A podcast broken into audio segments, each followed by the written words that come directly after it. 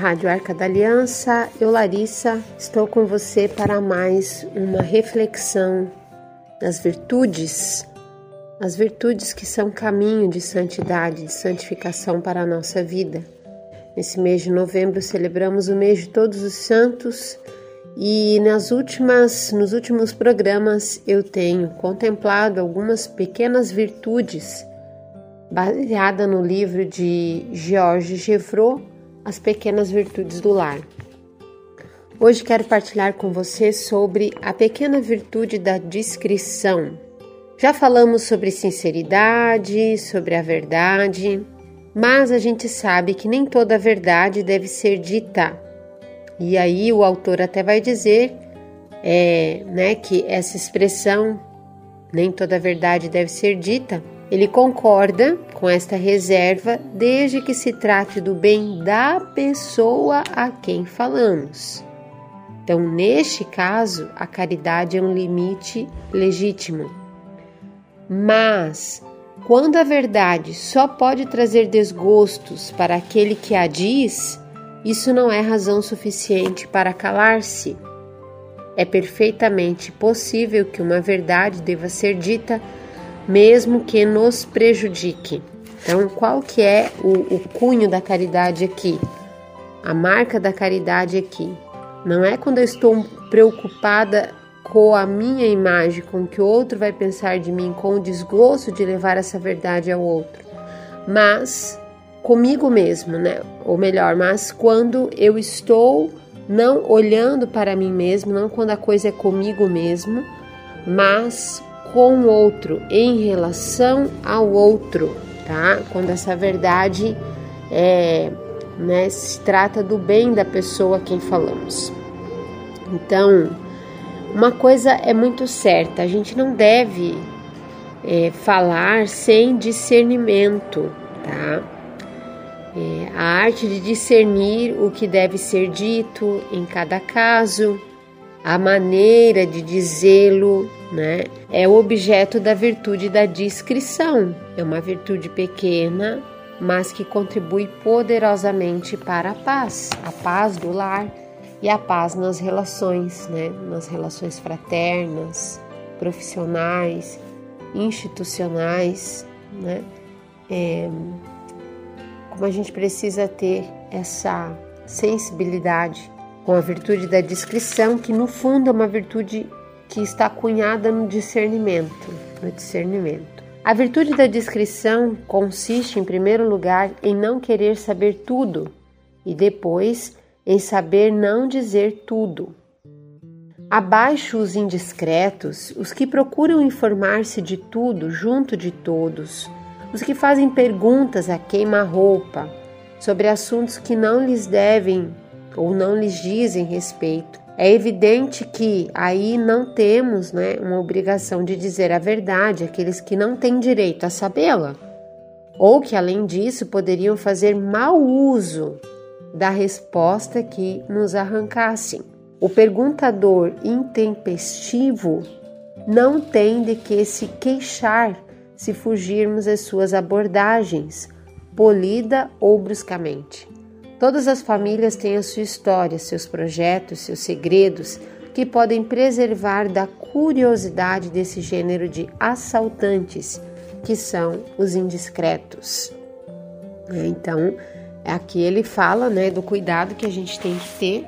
É, a gente precisa falar a verdade, mas precisa ver também a intenção de quem quer saber essa verdade, se não é às vezes uma curiosidade, uma indiscrição exagerada, possa até é, gerar mais transtornos, né? Quando não é uma intenção de caridade, mas uma intenção mesmo de, de destruir, né? De destruir o outro, não é uma intenção de justiça, ou seja, não é uma intenção virtuosa, uma finalidade boa nenhuma então é importante que a gente tenha esse crivo na hora, né? Isso é, é o uso do discernimento, é o uso da pequena virtude da discrição, né? Outro caso delicado. Pode haver segredo entre as pessoas de uma mesma família? Respondo que cada um está obrigado a respeitar a vida pessoal dos outros e a não tentar forçar a passagem. Isto é óbvio quando o pai de família é médico ou advogado, pois neste caso está rigorosamente sujeito ao segredo profissional, que ninguém deve tentar descobrir. Da mesma forma, uma esposa, por mais que ame o marido, não tem o direito de lhe revelar a confidência de uma amiga que a procurou para aconselhar-se sobre um assunto muito, muito íntimo. Assim como não podemos gastar determinada quantia de dinheiro que tenhamos recebido em depósito, também não nos pertence o segredo que nos foi confiado. Então, tudo isso né, envolve a virtude da discrição, né? essa virtude que, que é tão, tão necessária para que a gente possa amadurecer, né? para que a gente possa crescer no discernimento, para que realmente a gente viva na verdade, na justiça e na caridade simultaneamente. Nas horas críticas que os adolescentes atravessam com frequência, dificilmente os filhos encontrarão confidentes mais atentos e mais dispostos a ajudar do que o pai ou a mãe mas só haverá confiança por parte deles. Olha que interessante. Se os pais não os submeterem a um interrogatório muito cerrado, nem se queixarem amargamente dos prolongados silêncios do filho que cresce. A este eu diria: vamos lá, anime-se um pouco e faça um esforço para tomar parte nas conversas à mesa. E aos pais aconselharia: o vosso filho está tristonho e pouco à vontade, e a vossa intuição não vos engana, deve ter um segredo. Que o vosso afeto seja ao mesmo tempo vigilante e paciente.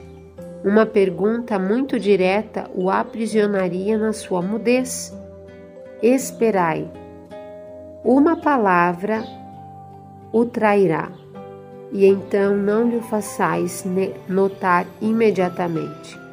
Quando estiverdes a sós com ele, perguntai-lhe com delicadeza o que significa essa palavra. O desabafo virá por si. É, é um sentido também de confiança, né? A, a, a quem tem descrição sobre a, a vida do outro sabe guardar, sabe guardar a sua história. É a gente entender também que a, a, a história de cada um tem um caráter de sacralidade, né? Que não pode ser arrombado, que não pode ser jogado aos outros, né? Como pérolas aos porcos, como o Evangelho diz. É a grande pérola, é o grande tesouro, né? A vida humana, a vida do outro. Então, mesmo que a gente tenha a intenção de corrigir, mesmo que a gente tenha a intenção de, de, de ajudar, que seja honesta essa nossa intenção, né? que ajude realmente nesse processo de amadurecimento do outro, de correção verdadeira do outro. O melhor método é sermos nós mesmos, abertos e confiantes, escutarmos sempre os outros. Sim, é preciso esforçar-se por escutá-los, mas também respeitar-lhes o silêncio. A confiança dos outros vem na medida da nossa discrição. Vou ficando por aqui por hoje, que a gente reflita muito sobre isso. A confiança dos outros vem na medida da nossa discrição.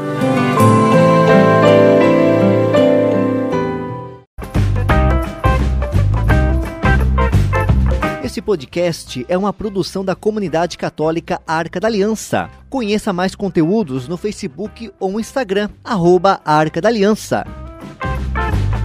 Arca da Aliança, presença de Deus no meio do povo.